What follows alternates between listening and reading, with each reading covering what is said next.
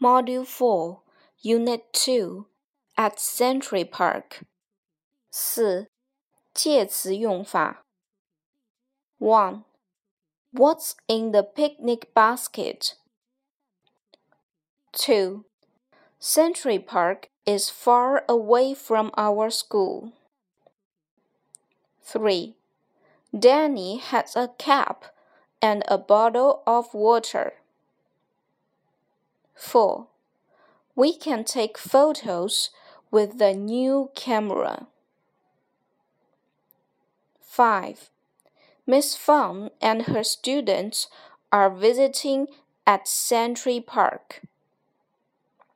They are looking at the map of the park. They are looking for the aviaries. They are next to the plant house. Aviaries are homes for birds. There are many birds in them.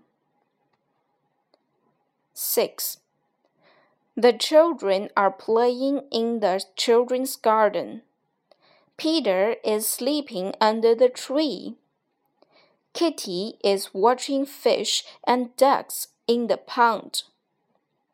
Alice is playing on the swing.